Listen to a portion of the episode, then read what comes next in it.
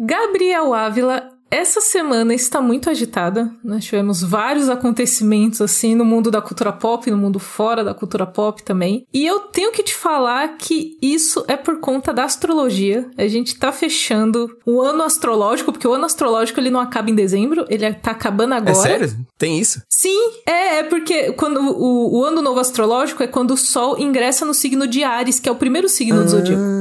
Então a gente vira agora. Então você aí que tá querendo começar um projeto novo, esse é o momento porque você tá virando ano. Olha que entendeu? doideira. Não sabia disso, não. É porque também, de verdade, assim, horóscopo, zodíaco, essas coisas é um bagulho que eu nunca, tipo, não tive o menor contato, sabe? Assim, era muito um lance. Eu sei que o meu signo é Sagitário e acabou. É basicamente isso, assim. E é muito engraçado que às vezes você tá numa roda de conversa e, e as pessoas citam o horóscopo como se fosse um bagulho muito universal, sabe? Tipo, ai, fulano fez isso, mas também é de leão, né? E, tipo, geralmente quando esse tipo de coisa acontece, eu olho em volta na mesa e tá todo mundo, tipo, ah, típico. E eu fico mais, tipo, do que vocês estão falando, sabe? Aí, tipo, é uma situação sorrir a cena, sabe? Tipo, é, nossa, tão leonino. Eu, que isso tá acontecendo aqui? Por exemplo, eu sou libriana, então o meu signo ele é conhecido pela indecisão, porque ele é uma balança. Então ele é um signo que ele pondera as coisas com peso de um lado e de outro antes de decidir. Isso quer dizer que eu sou indecisa, e é verdade, eu sou uma pessoa muito indecisa. Mas assim, o que eu posso te dizer de Sagitário é que você tem a armadura do Cavaleiros do Zodíaco mais legal de Então, todas. era, era nesse ponto que eu queria posso te chegar. dizer. que, que o meu único indicativo de horóscopo, assim, é, é em Cavaleiro do Zodíaco. E isso a sério, sabe? Tipo, eu penso nos cavaleiros. Por exemplo, tipo, quando alguém vem com esse papo de, ah, escorpião, então é muito esquentado, sei lá, eu penso, pô, realmente o Milo é, é embaçado. Ou então, tipo, ah, é leonino, né? Se dá muito bem comigo. Aí eu penso, pô, realmente, né? O Cavaleiro de Leão e o de Sagitário eram irmãos. Aí eu paro pra pensar, caramba, eu tenho muito amigo leonino, porque eu sou de Sagitário, sabe? São as, as, as relações que eu consigo fazer, sabe? Tanto que quando você me fala que você é de Libra, eu penso, faz sentido, porque eu acho a Camila sábia igual o Doco. Sabe assim, tipo, é o jeito que o horóscopo funciona na minha cabeça. Eu vou envelhecer e eu vou ficar pequenininha e roxa. É isso que vai acontecer comigo. Mas eu acho que o senhor Masami Kurumada, criador de Cavaleiros do Zodíaco, ele colocou coisas desses 12 signos do, do Zodíaco, ele colocou nos Cavaleiros de Ouro. Ele tem coisa. Não, com certeza. Eu sinto que tem umas características. E eu lembro muito disso quando eu era criança, desse rolê de falar o signo e tal. E esse rolê dos cavaleiros era muito da hora, assim, porque, tipo, o... eu achava ruim, porque na época da saga das 12 casas, o meu cavaleiro do meu signo, ele não tava lá, que é o cavaleiro de Libra. Porém, eu achava a armadura muito legal, porque a armadura é que ela se divide em vários, em várias armas, né? Sim. Não, e aí faz sentido que nem você falando agora, ah, o primeiro signo do zodíaco é Ares e tal. E se eu não tô enganado, a primeira casa é Ares, sabe? Então. Vai, A primeira casa é Ares, E aí vai exatamente. fazendo as relações E a última é peixes. Então. Exatamente. Eu tenho certeza que o seu Kurumada, ele, ele olhou o horóscopo. Ah, ele deu Eu uma pesquisada, com certeza.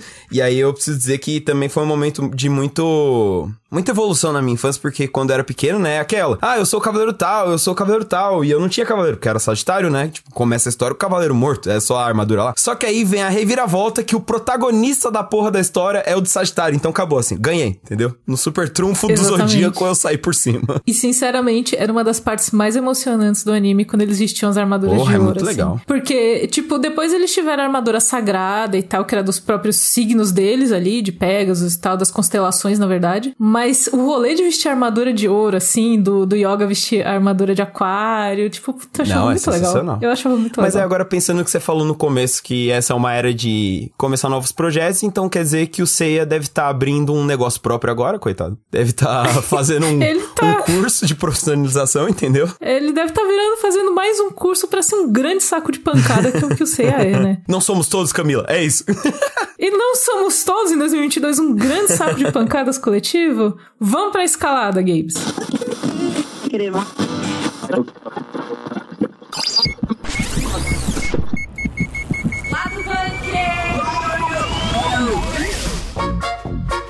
E a gente vai falar do Oscar 2022, que entre tanta coisa que aconteceu, ainda separou um tempinho pra dar prêmio pra uns filmes aí. E a Sony anunciou uma nova PlayStation Plus, mas será que tá legal, né? Vamos descobrir. E a Dona Marvel começou o ano de 2022 com a chegada de Cavaleiro da Lua, essa série aí muito maluca que chegou no Disney Plus. Eu ia falar, Gabe, sobre Cavaleiro da Lua, que eu, desde que eu vi o título dessa série, eu fico pensando no Cebolinha falando Cavaleiro da Rua e falando Cavaleiro da Lua.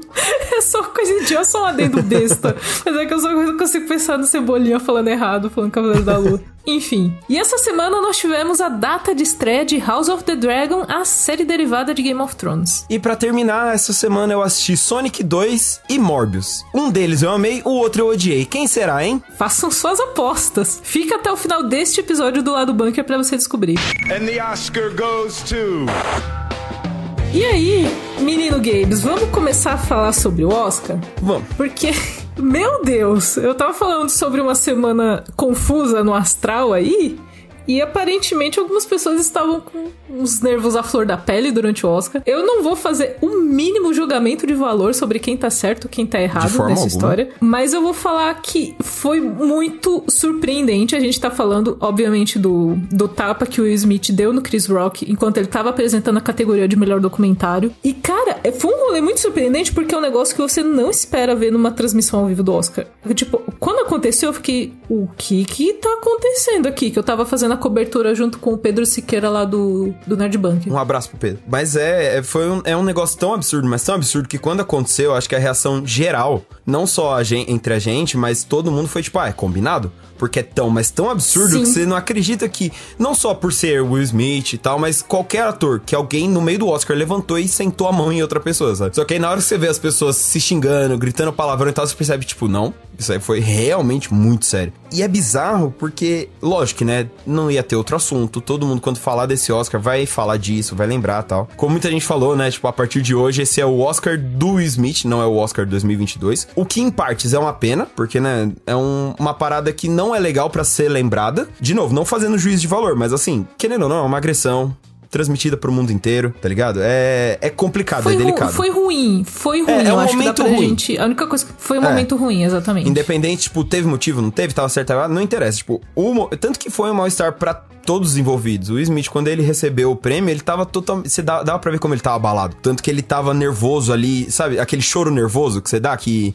Que é porque você não consegue. Você precisa extravasar de alguma Mas forma, é, sabe? mas é que tem aquele rolê, eu não sei se você já entrou em briga, em briga na escola, Games. Aham. Porque quando você briga, mesmo quando você é o cara que bate, você fica meio mal. Você fica. Porque é ruim bater em alguém. Não é uma coisa legal, assim. Não é. Então, mesmo quando as pessoas. Eu, eu lembro dessas brigas de escola, tipo, mesmo quando as pessoas falavam, nossa, que legal, você saiu por cima, você não se sente que saiu por Não. cima. Sempre é ruim, né? Exato, tanto que não à toa o Will Smith pediu desculpas imediatamente, né? Um comunicado e depois se direcionando especificamente ao Chris Rock e tal. Mas ao mesmo tempo, é um sintoma do quanto a academia meio que não. Eu, na minha opinião, como espectador, não fez o trabalho direito de valorizar os filmes, sabe? Porque antes da cerimônia veio aquela notícia que eles iam cortar oito premiações, oito categorias não iam ser televisionadas, pra meio que liberar mais tempo da cerimônia pra uns negócios meio tipo, ah, performance ao vivo do We Don't Talk About Bruno. Que é uma música chiclete e tal, tem a ver com cinema, mas, sabe, isso vale é, mais do que mostrar vários dos prêmios que Duna ganhou, sabe? Tipo, Duna saiu do Oscar 2022 com, sei lá, uns seis troféus. E quantos passaram na TV? Seis. Sabe, assim? Não, mas sabe qual é a pior coisa, Gabe? Sabe qual é a pior coisa disso tudo? Assim, quando eu fui me preparar pra essa cobertura, eu fui olhar o horário, porque obviamente eu quero dormir cedo. Sim. Então, apesar de eu estar fazendo a cobertura, o que que eu fiz? Fui lá ver a programação da transmissão do Brasil. Falei, deixa eu ver que horas vai acabar. Tava programado pra acabar meia-noite. Esse Oscar acabou uma e meia da manhã. Cara. Porque eles fizeram todo esse rolê, entre aspas, pra não ficar inchado e ficou inchado do mesmo jeito. As categorias técnicas, Gabes, que eles não entregaram no ao vivo, eles gravaram e eles passaram. Velho. Eles só cortaram o tempo da pessoa subir ao palco, mas eles mostraram o anúncio de categoria, eles mostraram o vencedor, eles mostraram a pessoa no palco recebendo. Ah, que tosco. Eles mostraram isso cortado, gravado. Só que eu olhei e eu falei, "Mas por que você tirou isso do ao vivo então? Se você ia mostrar. Eu não sei se, se eles é, enfrentaram muito, muita repercussão negativa dessa decisão e eles meio que voltaram atrás. Faz sentido. Mas, tipo, ficou inchado do mesmo jeito. As apresentações, We Don't Talk About Bruno, eles estragaram a música, eu sinto dizer, porque a melhor parte eles cortaram e eles botaram, tipo, um rap no meio. E aí depois eu vi um burburinho no Twitter que, tipo, Lima-Manuel Miranda não tinha aprovado aquilo, que aquilo foi um rolê que a academia resolveu colocar uns rappers no meio cantando. E aí eu falei, bom, eu não gostei. Na hora eu olhei e falei, bom, não ficou legal, porque não foi a experiência igual do filme. E foi algo diferente, mas não foi algo diferente positivo. Eu queria o elenco tal, canta. Não teve. É, então. Aí, tipo, você fala, é, já não foi legal. As, assim, eu acho que foi uma cerimônia muito ruim e esquisita, de um modo geral. No In Memória, eles estavam tocando uma música animada demais, que eu entendi que é para uma celebração à vida daqueles que se foram, mas ficou meio fora de tom. Sim. De uma forma meio esquisita. E as piadas estavam estranhas. A Amy Schumer tava esquisitíssima, falando umas coisas aleatórias. Ó, e na moral, a Amy Schumer, eu ia falar, tem que falar da coragem, mas acho que não é questão de coragem, não. É questão de bom senso mesmo. Tipo, tinha acabado de rolar o tapa na cara, né? Que, pô, todo Sim. mundo se assustou. E aí o segmento seguinte dela foi, tipo, fazer piada com a Kristen Dunst. Dunst. Tirar ela da, da cadeira dela. E é, sabe, falando, tipo, ah, aqui a gente tem as pessoas que não ganham nada, né? Que é só os. Quem esquenta o assento. Você pode dar licença, querida? E essa querida era só a Kirsten Dunst, sabe? E ela fez isso pra fazer piada com o Jesse Plimons, que é marido dela, sabe? Tipo, um bagulho constrangedor, assim. Não era. Não foi engraçado, só Exato. foi esquisito. E logo depois um negócio que já, tá, já tinha deixado o clima pesado. Foi muito estranho. Sim.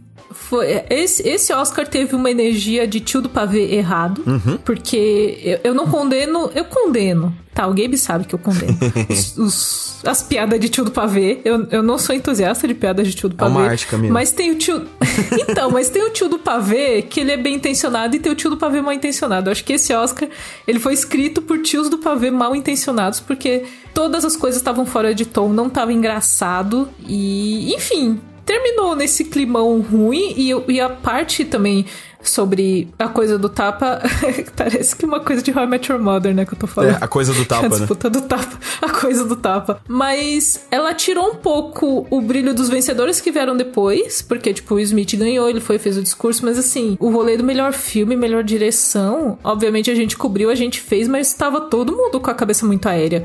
Sim. Quem tava lá, quem tava cobrindo, quem tava assistindo, todo mundo ficou meio assim. Sim, então, até porque, como na hora ninguém entendeu, eu acho que gastou-se muita energia tentando entender se aquilo foi sério, o que causou, como é que foi, do que em realmente prestigiar quem tava ganhando. E, pô, é triste isso numa premiação, né? A parte de prêmio ficar em segundo plano. Exatamente, até como a gente falou na escalada, né, Gabes? Também teve prêmios a filmes, né? Entre Pois é. várias outras coisas e várias outras escorregadas que é, o tapa vai ser, obviamente, a coisa mais falada, mas acho importante pontuar que a cerimônia toda foi muito esquisita, muito fora de tom. É. É, e aí, a academia anunciou que vai, enfim, votar e, e pensar em alguma medida disciplinar aí pro Will Smith. Dia 18 de abril eles vão fazer essa votação com o conselho de, de governadores lá do, da academia. Vamos ver se vai, o que que vai acontecer, né? Porque é uma coisa muito. Eu acho que foi uma coisa muito inédita. Acho que isso nunca tinha acontecido na história do Oscar. Então eu acho que é uma coisa que, como espectador, eu estou vendo de um jeito meio até tipo, o que será que acontece agora? Eu não sei o que acontece agora, sabe? É, não, total. E aí, pra não abrir um precedente, né, pra todo ano esse tipo de coisa acontecer, provavelmente eles vão pensar numa medida meio tipo, ó, galera, não é por aí e tal, mas enquanto isso não sai, vamos fazer diferente da academia e vamos falar de filme? vamos só passar Vamos. rapidinho pelo, pelos vencedores, só pra gente ir comentando rapidinho os vencedores. Você se preparou mais do que eu, Gabes. Achei incrível. Nossa, até eu achei maravilhoso. Não, mas é, é realmente rapidinho, só Eu só vim pela fofoca. Eu só vim pela fofoca você me falar de vencedores. Achei o máximo. Vamos, que aí é o que eu tô falando, a gente vai fazer diferente da academia aqui, entendeu? A gente vai falar dos filmes. Mas começar com No Ritmo do Coração, né? Que foi o. É bizarro, porque quando você fala grande vencedor da noite, a gente pensa no vencedor de melhor filme, né? Que é a principal categoria. Mas aí também dá pra pensar no que venceu mais prêmios. Então, pra evitar, o No Ritmo do Coração foi o que venceu na categoria de melhor filme. Ele saiu com três estatuetas, que foi melhor roteiro adaptado e melhor ator coadjuvante pro Troy Kotsur. Inclusive, um, o primeiro ator homem surdo a ganhar. E, e foi muito bonitinha a premiação dele, porque tava a atriz de Minari e ela segurou a estatueta dele pra ele fazer o discurso no, no em sinais. Sim. Então, eu achei incrível. Eu achei muito. Foi assim, o momento da fofura e depois veio o caos. É, Esse não, foi, o foi- último momento de fofura do Oscar 2022. Foi realmente um momento muito legal, assim. E aí, além de No Ritmo do Coração, aí o grande vencedor em número de estatuetas foi Duna, né? O blockbuster aí que adaptou o livro de ficção científica que tá todo mundo esperando há mó tempão. Ele venceu estatuetas de melhor direção de fotografia, melhores efeitos visuais, melhor trilha sonora original, que aí foi pro Hans Zimmer, né? Que ganhou o primeiro Oscar desde o Rei Leão, se eu não me engano. Melhor design de produção, melhor som e melhor edição. Então, assim, o negócio fez a rapa, não deixou o prêmio técnico pra quase ninguém. Aí, nas categorias de atuação, a gente tem o Will Smith como melhor ator no King Richard, né? Como. Que é esse, infelizmente, todo mundo vai lembrar pelo motivo errado, nem tanto pela atuação dele, mas sim por, né, ter recebido o prêmio logo depois de todo, todo o caos. A Jessica Chastain venceu por melhor atriz pelos Olhos de Tammy Faye, que é um filme que ainda vai chegar no Brasil, vai chegar direto no streaming, no Star Plus, em abril. E o filme também ganhou de melhor cabelo e maquiagem, que deixou muita gente ali meio em choque. Uma categoria técnica que não foi para a Duna, Exatamente, né? Uma sabe? das poucas. A sorte de Duna é que não, não tinha muita peruca ali pelo mês, não tinha levado também. Eu tinha levado, exato. Aí a Ariana DeBose venceu de melhor atriz coadjuvante pro Amor Sublime Amor, que ela em si não surpreendeu, mas surpreendeu que Amor foi a única estatueta de Amor Sublime Amor, né? Que eu acho que era um dos mais indicados, né, cara? Sim. Gente- é, inclusive nessa parte do. Eu fiz uma listinha, né, de esnobados e surpresas. Teve uma galera que saiu sem nada. O Não Olhe Pra Cima mesmo da Netflix. Zero. Tava todo mundo, ah, indicado ao Oscar. Não levou nada. Foi só, foi só pra janta do Oscar mesmo. Exato. Aí, melhor animação, pra surpresa de ninguém, foi pra Disney, né? Com Encanto. Eu queria deixar aqui minha. Meu. Eu sei meu que Família protesto. Mitchell é incrível. Exatamente. Eu sei que Família É isso. Mitchell é incrível, mas eu gosto de Encanto. A Mirabel parece comigo. eu não consigo. Não, e tem capivara, né? Família Mitchell faltou capivara, então ficou sem, sem a categoria. Aí o Drive My Car venceu no melhor filme internacional, que eles chamam, né? Mas é o melhor filme de língua não inglesa. Outro esnobado foi Ataque dos Cães. Que venceu só melhor direção. Nossa, sim. Merecidíssimo, mas assim, pô, um- era o filme que todo mundo tava, pô, vai vencer melhor ator, melhor filme, melhor tudo. Vai fazer a rapa, É. né? Vai fazer a rapa. E não rolou. Aí Cruella ficou com o melhor figurino, que também, né? Eu achei incrível, porque eu achei que não iam premiar a Cruella, não. Não que eu não achei bonito os figurinos, veja bem. Mas eu falei, ah, pff, eles não vão dar um Oscar de figurino pra Disney. É, então, eu pensei não, também. não sabendo que era impossível, foi lá e fez, Foi lá né? e fez. E teve Oscar até pro nosso queridíssimo 007, né? Porque ganhou com melhor canção original. Tem aquela, né? É mais da Billie Eilish do que do James Bond? É, mas foi pro filme. Então, eu, eu fico. Eu, me deu uma dor no coração a, a Billie Eilish, porque tinha, tinha Beyoncé concorrendo, É. e porque a Billie Eilish é muito nova e ela já ganhou um Oscar, ela é mais nova do que eu. Eu fico tipo, nossa, mano. a Billie Eilish, sabe? Ela tem 10 anos a menos que eu e ela já tá ganhando um Oscar, cara. Não. O que eu tô fazendo da minha vida, sabe? Você, você começa, tipo, sobe a música triste, a Camila em preto e branco, assim, pensando na vida. Tipo, caramba, mano, tenho 30 anos, não tenho um Oscar. E aí a gente teve também Belfast como melhor roteiro original, Summer of Soul como melhor documentário, esse a gente tá falando rapidinho que são menores. E aí, uma curiosidade que eu só descobri depois fazendo onde uma lista de onde você pode assistir todos esses filmes que a gente citou até agora, é que todos os curtas vencedores do Oscar, eles estão disponíveis na internet. Então você pode ver o melhor curta documentário, o melhor curta normal e melhor curta animado, você pode assistir os três direto aí no, na internet. A gente vai deixar o link certinho pra vocês saberem onde conferir. Exatamente. Então vamos encerrar aqui esse bloco sobre o Oscar 2022, mas fiquem ligados lá no Nerd Bunker porque ainda vai ter repercussões sobre o que aconteceu entre o Smith e o Chris Rock. A gente sempre vai estar noticiando, então fiquem de olho lá e vamos ver o que vai acontecer, né? Vamos ver o que vem por aí. PlayStation, PlayStation.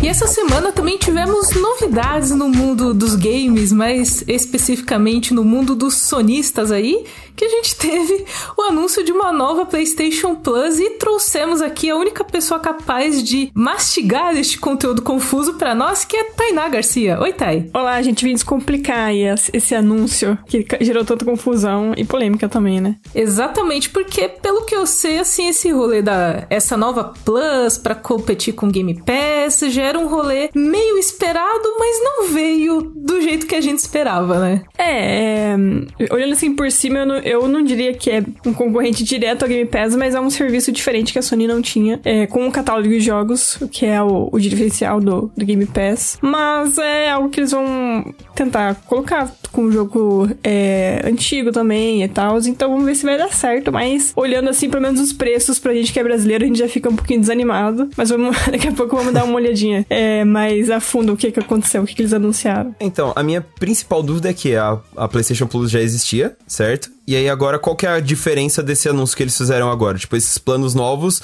basicamente é que eles vão disponibilizar mais jogos pros assinantes, é isso? É, assim, eles anunciaram que vão fazer mudanças na PlayStation Plus que existe agora. E a partir de junho desse ano é, vai ter três opções, basicamente, de assinatura da PlayStation Plus. Pro Brasil aqui, só explicando assim é, por cima, eles anunciaram três é, níveis, três categorias diferentes da assinatura, e uma delas é meio que uma junção com o PS Now, que é um serviço de streaming via nuvem. Só que esse serviço nunca chegou no Brasil, não existe aqui. E também não tem previsão para chegar. E, então eles anunciaram uma alternativa pro Brasil, então a gente vai, é, basicamente a gente vai explicar aqui só as três que vão chegar no Brasil. Então eu vou deixar de lado essa da PS Now, só pra galera não ficar confusa, senão a gente vai falar sobre quatro categorias, vai ficar uma confusão. Mas basicamente vai ver três categorias dessa assinatura pra cá. Elas vão ficando cada vez mais caras, é, indo da primeira pra terceira, mas elas vão, é, vão cada vez com mais recursos diferentes. Então, assim, começando da primeira, que é a PlayStation Plus Essential, é a PlayStation Plus que existe agora, com os recursos que existem agora, que é basicamente os, os é, jogos gratuitos mensais, é, desconto exclusivo, é, armazenamento de save na nuvem, acesso ao multiplayer e também a PS Plus Collection, que é exclusiva do PlayStation 5. Essa vai ser a Essential, que é o que existe agora, a PlayStation Plus que existe agora, a única que existe agora para assinar. E o preço desse também não vai mudar, vai continuar R$ 34,90 por mês,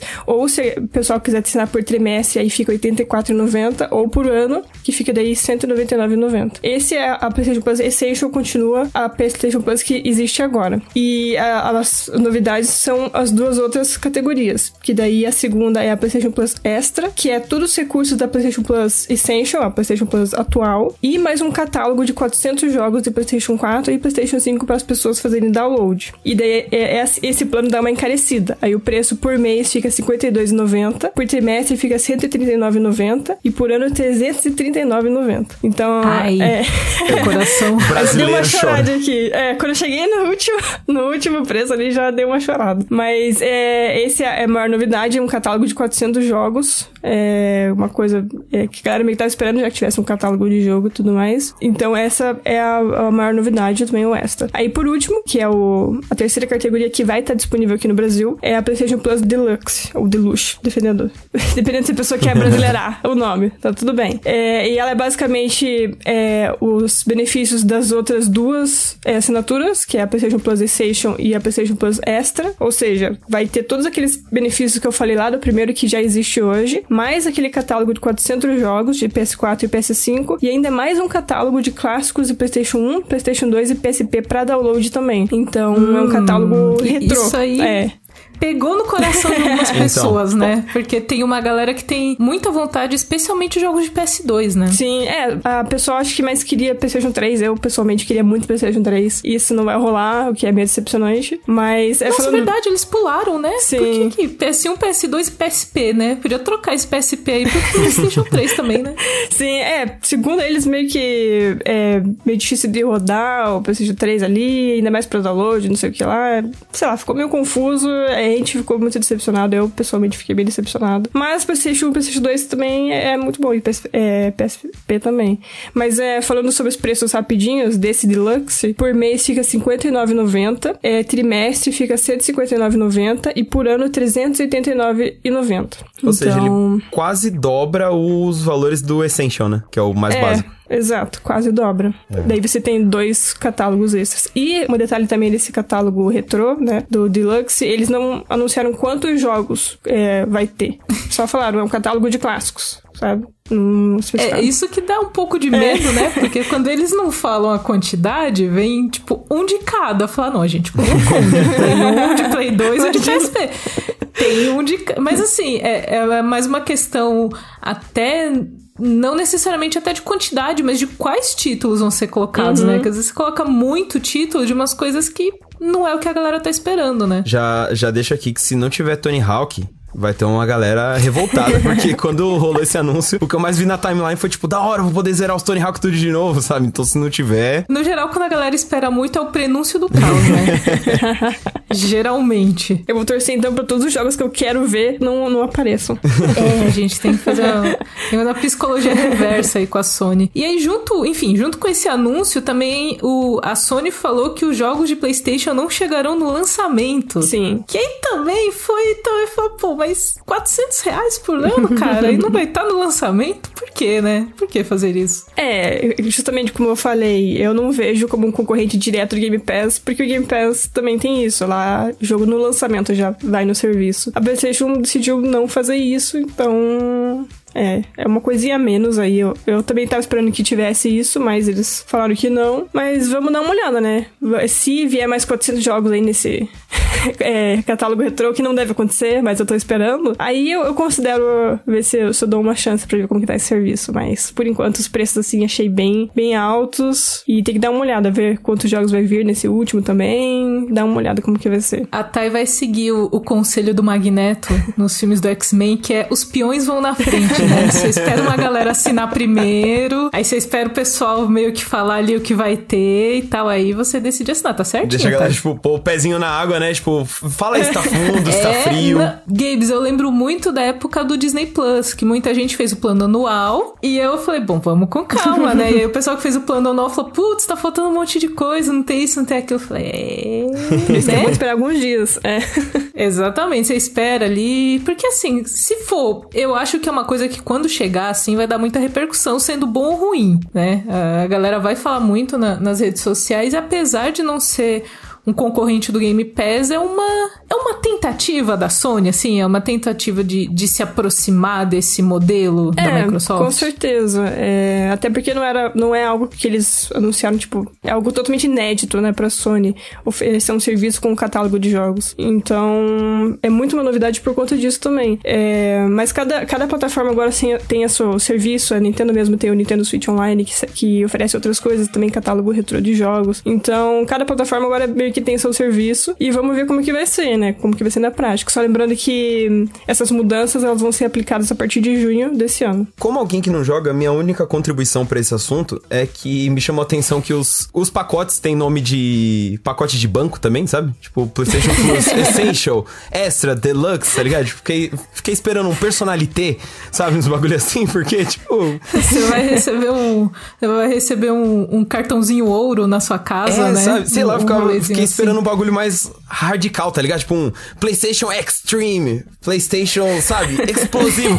e não é tipo um Extra, Essential, sabe? Tipo, cara, eu não vou, não quero um consórcio, É sabe? Eu tipo- quero dar tiro, quero Consórcio dar rolê de skate, sabe? Parece, parece aqueles comerciais de perfume, assim, bem chique. É, então. Tipo, Deluxe PlayStation. Essential Extra Tipo- Plus, sabe? Tipo, Exatamente. Então, pra quem quer comparar os preços também das assinaturas de PlayStation, Xbox e Nintendo, a Tai fez uma listinha que tá disponível lá no Nerd Bunker. A gente vai deixar o link aqui na descrição do episódio também, pra você aí fazer suas contas, porque o brasileiro em 2022 ele tá contando moedinha, né? Então, a gente tem que ver aí o que é que o que vale a pena e o que não vale. Então, a Tai fez essa curadoria pra gente, né, Tai? Isso, isso. É o texto basicamente é, reúne todas as informações que você precisa saber sobre preço e o que tem de conteúdo em cada assinatura. Então tá meio que um resumão assim pra galera dar uma olhada como que tá os serviços. Exatamente, porque aqui no lado bunker você se ouve sobre cultura pop, mas também tem finanças. Então, ah, ô. pra você é a Tai Finanças é, trazendo aqui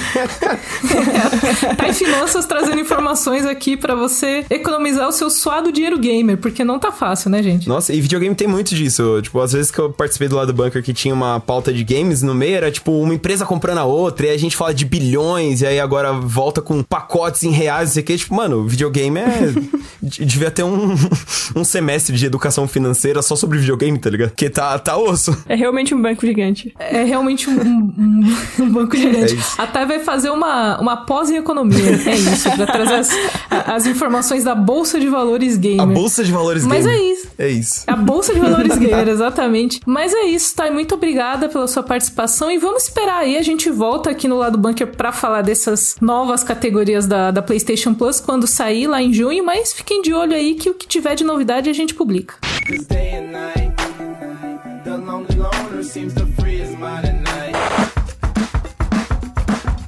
Finalizando o primeiro trimestre de 2022, a Marvel chega aí com o seu sua nova série, né? Uma série original que é o Cavaleiro da Lua. Primeira série da Marvel baseada em personagens que não tinham aparecido no MCU ainda. Né, porque WandaVision, Loki, tudo isso a gente já conhecia. Na verdade, eles meio que foram todas séries plantadas ali no finalzinho do Ultimato, né? A, a primeira que, isso não, que não acontece isso é Cavaleiro da Lua. E aí a gente, nesse primeiro episódio, conhece o Steven Grant, que é um cara atormentado, não sabe o que que é real, e do nada, puf, ele descobre que ele também é um super-herói.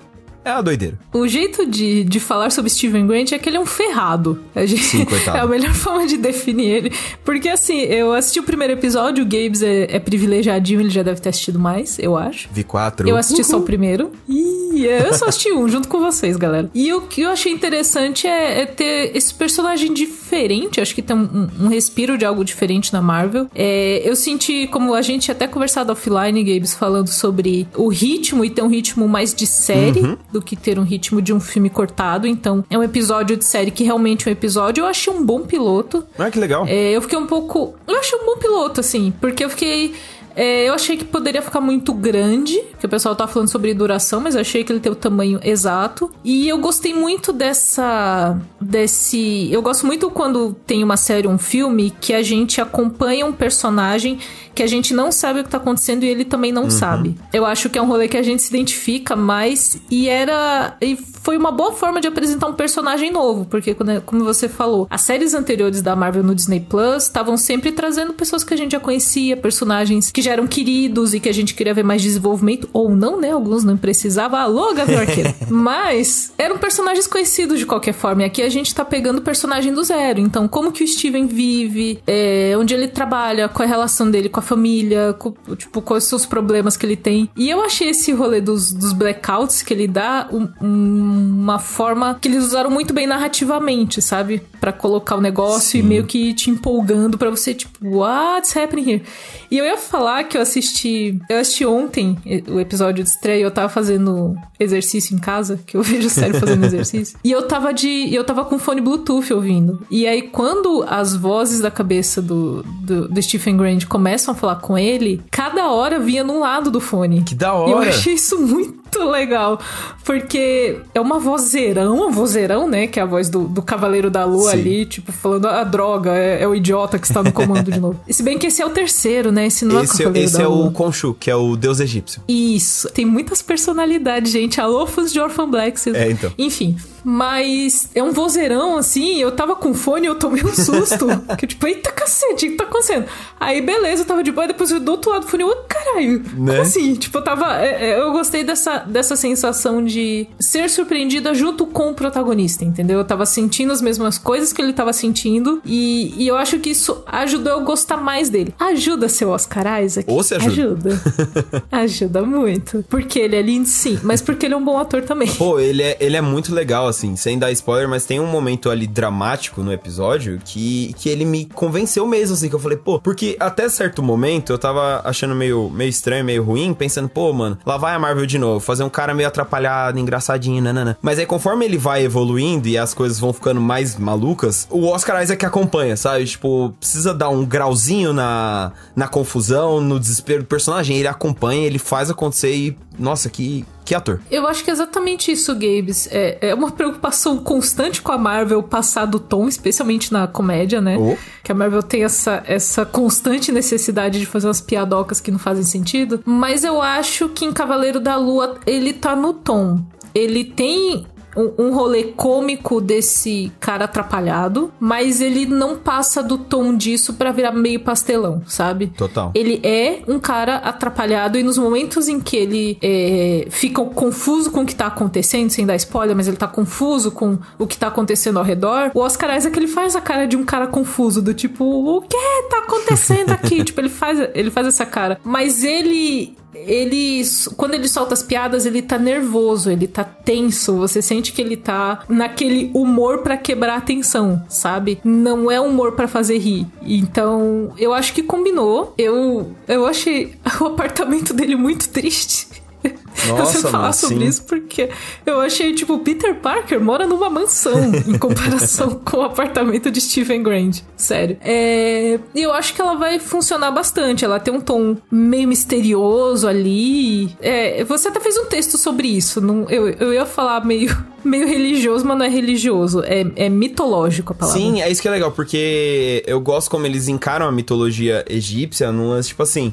O, o Steven, se você for ver, ele é um nerdão clássico, só que ao invés de ser aficionado por super-herói e filme igual a gente, ele é aficionado pela cultura egípcia, assim. Num nível onde, tipo, ele encontra um erro num negócio que tá num museu, sabe? Que um especialista fez ele fala, não, isso aqui tá errado, na verdade é tal coisa, né? E eu acho legal porque a gente tem essa visão, entre aspas, mitológica do outro lado, porque a gente já viu isso, por exemplo, no Thor, só que a gente viu os deuses agindo entre eles. E agora, pela primeira vez, a gente meio que tá vendo um mortal entrando em contato com deuses, sabe?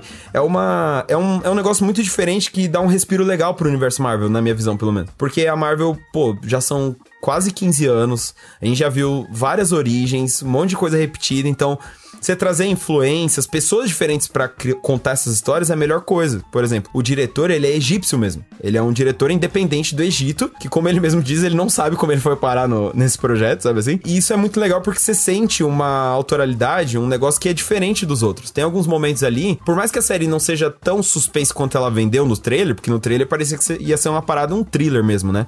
Não é. Ainda é o formatinho da Marvel ali, piadinha e tal. Mas quando é para ser é, suspense, sério, você sente que tem alguém ali que sabe o que tá fazendo. É, no meu texto de primeiras impressões, não vou explicar o contexto, mas eu fiz comparações leves também, pelo amor de Deus, mas com Alien, o oitavo passageiro, com Halloween, Noite de Terror, sabe assim? Como. Eita, você jogou, jogou alto, Sabe assim? jogou alto. É assim, é, pelo amor de Deus. Depois vocês assistirem, volta lá no texto, vocês vão entender. Mas assim, são referências que você não tá acostumado a ver com super-herói, sabe assim? E é bem empregado, não é simplesmente Uhum. do nada, ó, viu, ó, eles estão tentando fazer tal coisa. Não, não é. E eu achei isso muito legal, assim. E, e o que eu gostei é que, assim, eles aplicaram o famoso filtro da Marvel, né? A fórmula Marvel, num personagem que é super sombrio, sanguinário e tal. E combinou, conseguiram achar um meio termo entre o que a gente já vê nesses filmes e séries e o que o personagem é no quadrinho, assim. Então é. Eu gostei dessa estreia, eu achei bem legal. Eu gostei bastante também, acho que é um personagem muito legal para fazer essa, para ter essa dualidade mesmo entre a marvelização e você ter coisas diferentes, que eu acho que em todos os podcasts e coisas que as pessoas veem que eu falo sobre Marvel, eu sempre falo isso, eu gosto da Marvel, eu gosto bastante, mas falta ali uma coragem de botar um pezinho em coisas diferentes. Feliz que eles estão começando a colocar esse pezinho. Ainda é Marvel, ainda tem. Não, não precisa descaracterizar da identidade Marvel, mas fazer coisas diferentes. E, e dessas séries que a gente falou, dessa primeira. Essa primeira leva, né? Que seria a fase 1 das séries aí da Marvel no Disney Plus, eu acho que eles foram muito tradicionais em algumas escolhas, sabe? Sim. E série de TV é o rolê pra você pirar, sabe? Série de TV é onde você arrisca e você erra. A gente vê Star Wars fazendo isso atualmente. Tem coisa que sai incrível, tem coisa que sai meio mais ou menos, mas você tá tentando algo diferente. E a TV ela dá essa oportunidade de você ter esse tempo. Então, eu gostei muito do personagem e estou curiosíssima aí pros, pros episódios das próximas semanas. Então, vocês fiquem de olho também lá no, Nerd Bunker. O Gabes, que é a nossa enciclopédia aí de quadrinhos, é, fez o recap do episódio 1, mas também fez um texto falando sobre essa parte mitológica, né, Gabes? Sim. É um apanhadinho das várias mitologias que já apareceram no MCU, né? Porque a gente tem os deuses egípcios do Cavaleiro da Lua, os deuses nórdicos do Thor, a gente tem é, os deuses de Wakanda em Pantera Negra, que eles apresentam rapidinho também. Então é meio que um apanhadão pra saber aonde que Khonshu e companhia estão entrando nesse universo aí.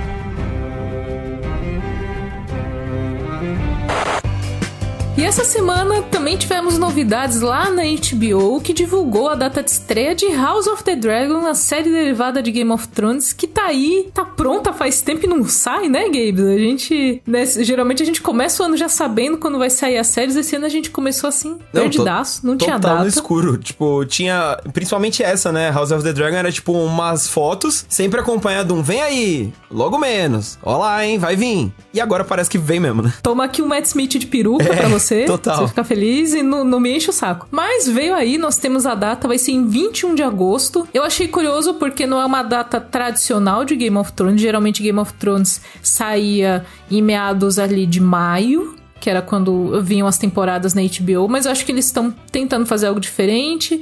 É, Deve ter algo em relação à premiação também, pra entrar dentro. Pra não ficar no limbo das premiações, né? Porque a HBO vai querer ganhar um M aí de, de produção e tal. Então tá marcado, 21 de agosto vem House of the Dragon. E junto com o anúncio da data vieram também fotos. Mais Matt Smith de peruca. Mas é que assim, gente, Targaryen é isso, né? A gente. O Targaryen, ele é aquele loiro com cabelo mais pro branco do que pro é, loiro, platinado. né? Então, É a casa platinada de Platinado, Westeros. exata- exatamente. Exatamente. E aí, é, acaba que não tem como fugir muito das perucas. Eu acho que as coisas ficam bem artificiais. Inclusive, a própria a pob da, da Emilia Clarke também tinha umas, tinha umas perucas que ela usava que não tava legal. Depois melhorou.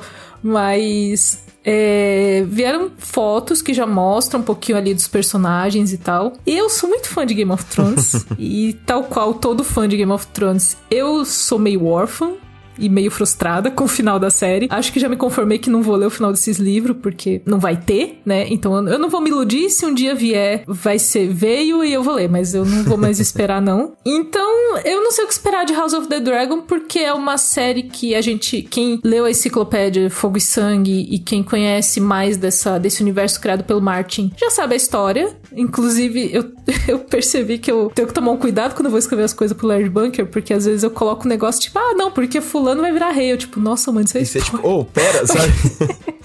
Esse bagulho vai Mas- acontecer só mas na isso- quarta temporada, Camila, para.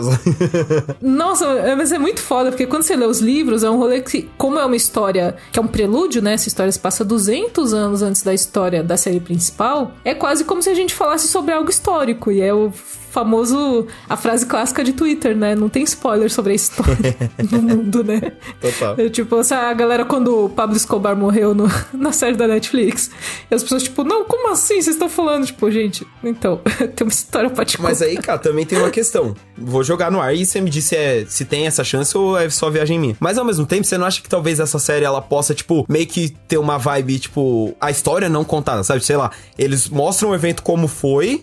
E aí depois você descobre que eles registraram de outra forma, sabe assim? Você acha que não, não cabe um negócio assim? Mas é que pra culminar no que foi Game of Thrones como é, eles têm que chegar no mesmo final. É, isso faz sentido. Eles podem mudar a meioca ali, eles sempre podem, inclusive eles não devem, porque da última vez não deu certo, né? HBO. Mas eles precisam chegar no momento desse, porque a série ela fala sobre um conflito, meio por cima assim, ela fala sobre um conflito da família Targaryen, que basicamente a gente tem um rei que ele se casou duas vezes. Ele casou com a primeira esposa, teve uma filha mais velha, a primeira esposa morreu. Ele se casou com a segunda esposa e teve novos herdeiros. Quando esse rei morre, começa uma guerra civil porque a filha mais velha diz que tem direito ao trono porque ela é a filha mais velha e o pai dela deixou isso em direito, mas o herdeiro da segunda esposa, o mais velho, é um filho homem que diz que tem direito ao trono porque ele é o filho mais velho homem do rei. E você começa uma guerra civil com pessoas que têm dragões, porque os dragão aqui, gente, é dragão adulto mesmo, assim. Não, não são dragõezinhos que vão crescer. Não, é dragão for real, assim. Então você tem uma, uma disputa muito sangrenta nessa família e o resultado disso precisa ser o mesmo pra culminar em Game of Thrones, entendeu? Ou seja, se Game of Thrones já era um grande casos de família, esse aqui vai ser, tipo, isso a terceira potência, né? Porque em Game of Thrones a gente vê os Targaryen num rolê meio, tipo, os últimos da casa, né? Tipo, é, no começo da história, só a Dany e o irmão dela, né, até. Então é uma parada muito diferente dessa que, assim, é a casa inteira, são diferentes núcleos da família, dragão pra caramba, que também é outra coisa que na série no Game of Thrones original não tinha muito, que eles estavam até que extin- extintos, né? Até onde se sabia. Então, pô, da hora, é interessante. É interessante, é. Eu quero. Eu, eu tô curiosa, porque quando eu assisti Game of Thrones eu não sabia da história, agora eu sei da história. Mas eu acho que todo fã de Game of Thrones, aquele que conhece ou não a história dos livros, tá ainda assim com o pezinho meio atrás. Mas a gente vai assistir porque a gente é fã, é isso que a gente faz. Então fiquem ligados aí, House of the Dragon chega em 28 de agosto no HBO Max. E a gente vai fazer a cobertura, como sempre, tudo bonitinho lá no Nerd Bunker.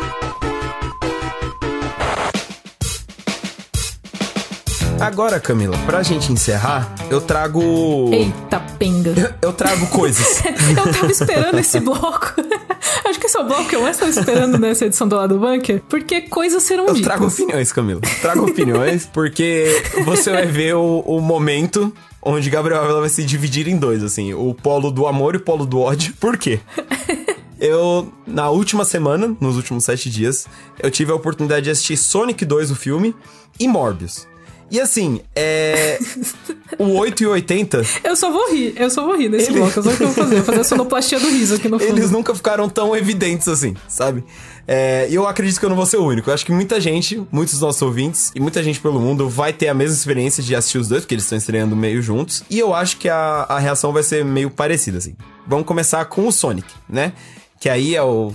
Eu, eu sendo feliz, como eu tô acostumado, eu fui assistir o filme tendo gostado ok do primeiro. Eu acho o primeiro legal. Eu entendo que muita gente amou, muita gente falou: caramba, é isso, um negócio simples, pé no chão e muito legal e, e caiu de amores. Não foi o meu caso, eu acho só legal. Isso não é ruim, é um negócio que, tipo, depois de algumas horas eu já tinha esquecido e tocado a vida, acabou. Agora o 2, o 2 me pegou. O 2 me fez realmente feliz, assim, sabe? Eu saí da sala de cinema sorrindo de orelha a orelha, porque é a parada que eu gostaria de, de ter visto no primeiro, sabe assim? Só que ao mesmo tempo, sem o primeiro, esse segundo não teria como ter sido feito. Então vira um lance meio. Uma coisa justifica a outra e no fim das contas a gente tá feliz. Você tem nostalgia dos, dos joguinhos de Sonic? Então, dos jogos mesmo, não muito. Mas eu gostava muito de assistir os desenhos animados do Sonic. Ah, eu assistia também. Vi, eu lembro vira e mexe agora. passava no- nos programas matinais, assim, e, é e eu sei mais disso. veloz. Então- Sonic Ouriço. É verdade, Exatamente, entendeu? É, aí, eu desbloqueei, entendeu?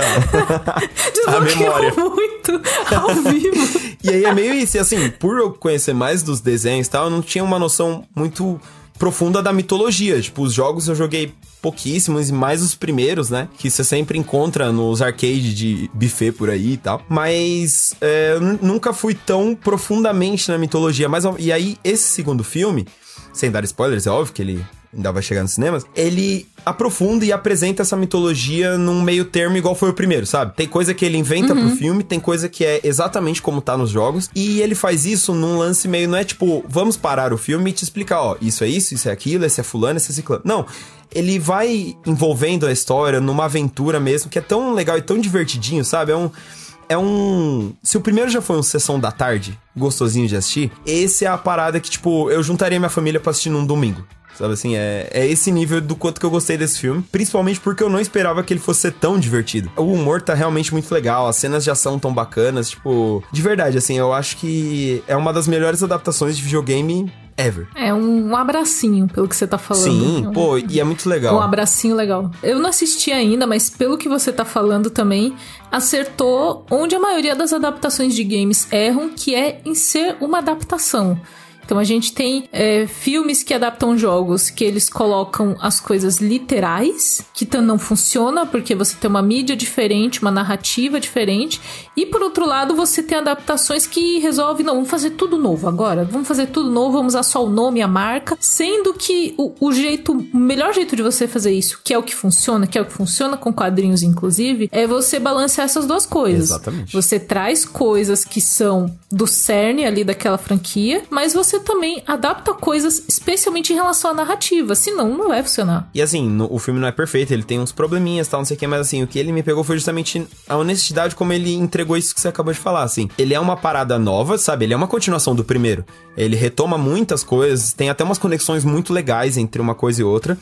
Mas ao mesmo tempo, ele traz personagens, ele traz elementos, ele traz. Assim, isso não é nenhum tipo de spoiler, porque, pô, o carro-chefe desse filme é, ó, agora a gente tem o Tails e o Knuckles, sabe assim? E, Uhum. e são personagens que eles estão tão bem representados, você fala, tipo, Pô, pelo menos foi a minha sensação, tipo, pô, eu quero chegar em casa quero jogar os jogos, sabe? Eu quero assistir os desenhos animados, eu quero mais disso, porque é tão bem feitinho, tudo no lugar ali, sabe? Pô, tem umas piadas que eu não tava esperando, sabe? Teve uma cena que eu chorei de rir e eu fiquei tipo, mano, eu não esperava que eu ia me divertir tão sinceramente num filme do Sonic, sabe? Assim, numa adaptação de videogame. Então, assim, Sonic 2 foi o céu, assim. Agora, a gente vai trazer a outra personalidade de Gabriel Ávila, o Games Reverso, É isso. pra falar de Morbius. Aí o vampiro vivo, né? Eu adoro, eu adoro esse subtítulo Ah, é dos muito quadrinhos bom. que ele tem. O vampiro vivo é muito ruim.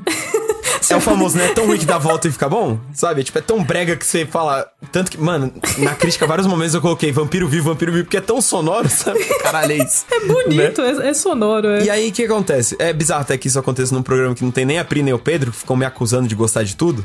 Essa é a prova de que não é o caso. Eu não gosto de tudo e Morbius, assim, é o, o atestado, porque foi uma decepção, assim, num, num nível pessoal. Quando, eu- quando a gente postou a crítica, um monte de gente comentou, né? Tipo, ah, mas vocês também esperavam o quê? Que fosse bom? Não, de forma nenhuma. Eu já esperava que não seria lá grande coisa.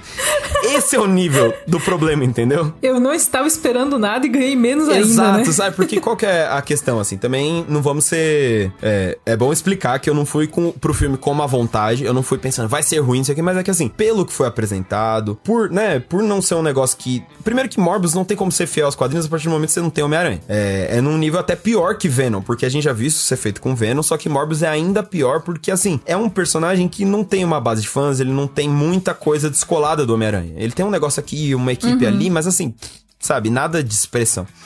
Mas ao mesmo tempo, isso é bom porque aí dá uma. a oportunidade de criar uma versão nova de Morbius pro público. Apresentar o personagem, trazer algumas coisinhas ali do, do original, mas fazer um. né, esse meio termo que a gente tá falando no Sonic. E não rolou, sabe? Não foi assim. Foi um negócio, tipo, genérico. Parece um filme de super-herói dos anos 2000. Eu vi muita gente falando E assim, isso. não pense em anos 2000, em X-Men, em Homem-Aranha. Não, eu tô falando de Motoqueiro Os bons Fantasma. anos 2000, né? Exato, eu tô falando de Motoqueiro Fantasma, tô falando de Demolidor, esses anos 2000, sabe assim? E da pior maneira possível, assim, porque ele é genérico, ele não faz nada de legal com a parte vampiro, de um vampiro, sabe assim? Eu, eu, eu achei. Desculpa que eu tô rindo muito. Mas é que eu lembrei de uma cena do trailer que ele tá. Ele tá meio voando, meio planando. Acho que na. eh, Acho que é num. num- No metrô. Num, no metrô. E ele parece aqueles esquilinhos que sai voando assim, com as pernas perto. Eu falei, o que, que tá acontecendo aqui? Isso era pra ser legal? Então. Que decisão foi essa de botar isso assim? Por quê, E né? o que mais me, me chamou a atenção foi isso. Você pensa, pô, é um vampiro, vamos fazer algo legal de vampiro. E não, assim, as, as partes seriam, né, entre aspas, de terror do vampiro são totalmente genéricas, sem ação, sabe? Não é um bagulho que você fica ansioso, você fica com medo do que vem aí. Não, tipo, é só muito, tipo, ah, tá, beleza, agora vai ter um ataque. Aí ele ataca, você fica, ah, sabe? Ah, agora... Tá bom, ele fez, ele fez o que era esperado. Até porque é aquela, tipo, são novo. cenas que já estão no trailer, então você sabe, mas assim, quando você vai assistir no filme, ele tem que te conquistar, ele tem que te mostrar um negócio novo, e não, é muito do que já, tá, já tinha sido divulgado, e pô, como a gente tá sempre. Ah, saiu cena nova, a gente faz nota. Saiu trailer, a gente faz nota. Então a gente já assistiu. E aí na hora que eu vou pro cinema e ele não me entrega muito além disso, é frustrante. E pra mim foi muito frustrante porque todas as críticas que eu tenho a esse filme, eu até coloquei isso no, no meu texto sobre ele. Todas essas críticas que eu tenho sobre ele se aplicam a Venom 2, por exemplo. Que é um filme que eu adorei. No nosso no programa de melhores e piores do ano passado, o Pedro até me acusou de roubar porque eu falei que o pior do ano pra mim foi Venom 2 e eu amei. Mas por que que eu amei em Venom 2 e odiei Credo que delícia. Exato. Credo que Venom 2 delícia. pra mim é isso, assim, é tão horrível que eu saí amando. E por que que Morbius não é assim? Porque Morbius faz isso tudo se levando a sério.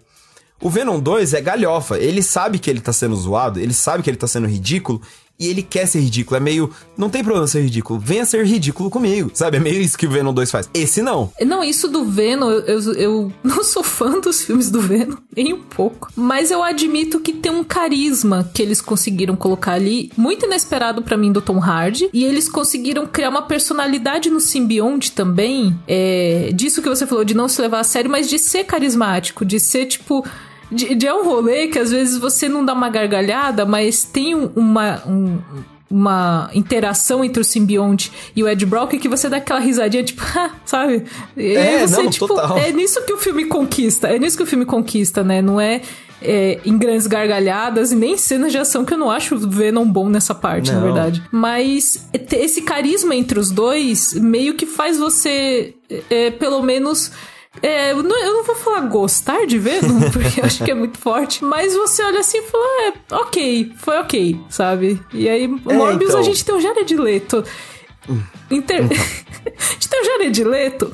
E aí eu fiz uma, uma entrevista do Matt Smith falando que Matt Smith terminou o filme sem saber exatamente qual era a do personagem Nossa, dele. cara, eu tenho certeza que, tipo, Porra, assim que terminaram. Não explicaram nada pra, pro cara. Como assim? Eu tenho certeza que assim que terminaram as gravações, ele chegou em casa e demitiu os agentes dele, tá ligado? Foi um bagulho assim, porque, cara, é. dá dó, assim, porque o elenco é a melhor parte desse filme. Eles realmente tão bem, mesmo o Jared Leto, o Matt Smith, o rapaz que fez o, o Chernobyl, que eu já esqueci o nome, a médica que auxilia o, o Morbius e tal, eles tão tentando entregar com o, o texto pífio que tem ali, sabe? Da dó. E, mas não funciona, cara, porque enquanto o Venom, ele sabe que ele tá sendo ridículo e foca nisso, Morbius não, sabe? Ele tá sendo ridículo sem saber, ele tá achando que ele tá abalando quando não tá. Quando ele tá recriando 80 mil plots de outros filmes de super-heróis, sabe? Quando você. Eu, pelo menos, foi assim, assim. Eu fui assistindo, eu fui tipo, isso é Homem de Ferro, isso é Hulk, isso é Capitão América, isso é Batman, isso, sabe? E, pô, Ai, e- é tão. É tão triste porque a Marvel tá falando de fazer terror no cinema faz muito tempo, né? Desde Blade eles não fazem terror, terror. Aí você traz um vampiro, visualmente ele é assustador, sabe? É, tem cara de vampiro mesmo. E a história não faz nada com isso. É um grande nada por uma hora e pouco que quando acaba você fica, eita, acabou já? Cadê o resto, sabe? Sei lá, é eu só acho triste. que eu acho que essa reação acho que é a pior que as pessoas podem ter em relação a alguma obra, porque você pode odiar coisas e você pode amar coisas, mas você fica indiferente. Eu acho que é a pior reação. Pelo que você tá me falando, Gabes, a minha maior preocupação não é com Morbius, porque eu espero que não continue tendo Morbius depois. mas eu me preocupo com esse Sony verso do Homem-Aranha que a Sony tá fazendo, porque tá vindo aí Craven, o caçador. E aí eu Então. fico tá, vocês vão estragar o Craven também, porque o Craven, ele é muito mais querido do que o Morbius, Sim, entendeu? então, mais. vocês tem, tem cuidado com cuidado, Sony. Cuidado, porque você tá mexendo com personagens. O Venom deu certo, o Morbius aqui deu uma escorregada e eu me preocupo com o Craven porque a figura do Craven pra mim também é muito ligada com o Homem-Aranha. Também é muito ligada com esse antagonismo com o Peter Parker, sabe? E assim, do ponto de vista de mercado, a Sony tem uma propriedade muito valiosa em mãos e ela tá explorando. OK, mas cuidado como faz isso, Sony, É. porque Exatamente. não Tá tão, tá- é tão legal o universo do Homem-Aranha, não vamos, vamos estragar, não? Vai ter Madame Teia também, acabei de lembrar, vai ter Sim. Madame Teia. E citando o nosso queridíssimo Load Comics, a gente é fã, mas a gente não é otário, sabe? Tipo, não é só que você vai me entregar um Craven, se for de qualquer jeito, que eu vou gostar. Não é só que é um vilão do Homem-Aranha que eu vou falar, ah, é legal. Não, sabe? Não é só, não é só porque vai tirar a camisa que eu vou gostar, entendeu? E pra mim o lance que mais pega é isso, porque assim, não é um lance tipo, pô, estamos exigindo qualidade, a gente tá querendo um negócio nível. Não, assim, se a proposta da. Ah, não é o Moldova, É, gente, se, calma. se a não- proposta não é- do não é universo já não é ser isso, e, e é, entendo, cada um tem sua proposta, ok. Mas pelo menos, sabe, traz um negócio diferente pra mesa. Porque eu acho que Venom pega muito porque ele é tão despirocado, ele é tão maluco que ele é diferente. Por mais que se destaque muito pro mal, mas ele ainda se destaca. O Morbius não, o Morbius é tipo aquela história que você já viu mil vezes contada de novo. E tipo, ah, É o que eu falei, o, o rolê é assim, você pode odiar ou amar, mas a indiferença, já, já dizia o sertanejo brasileiro, é a sua indiferença que me mata. Então. E eu acho que com isso a gente pode encerrar esse Chegamos bloco. Pra quem quiser ver, ler sobre o Gabe Solar e o Noturno, tem a crítica de Sony 2, Sonic 2, Sony não, Sonic 2 o filme, é a crítica da Sony, né? Fazer a crítica do estúdio inteiro. hum, criado em 1900 e tanto, esse estúdio. Ai, eu adoro isso. Mas tem a crítica de Sonic 2, o filme, e tem a crítica de Morbius também, então vão lá se divertir. É, Porque tá, tá divertido, acho que são duas, duas facetas de games que foram despertadas aí pelo cinema essa semana. E Gabes, eu tô tão cansada que eu não sei nem como encerrar o episódio. Tipo, teve muita coisa essa semana. Tem muita coisa da cultura pop. E teve mais coisa que, obviamente, o lado bunker é um recorte, não entrou tudo, mas se vocês entrarem no lado bun- no Nerd Bunker, mas tem tanta coisa, gente. sim. É uma semana agitada. Semana agitada. Foi. É isso. Se der, então, pra pedir pros astros, pro mestre do santuário, mexer ali nos negocinho pra essa ser mais de boa, eu agradeço, porque olha, o negócio foi. Foi correria. Exatamente. Então a gente fica por aqui com esse episódio do lado bunker. Um abraço aí pra todos vocês. Acessem lá o Nerd Bunker, que tem muita matéria, tem crítica, tem lista. Acesse as redes sociais também, que o pessoal de redes faz um trabalho super legal. E semana que vem o lado bunker tá de volta. É isso. Até mais.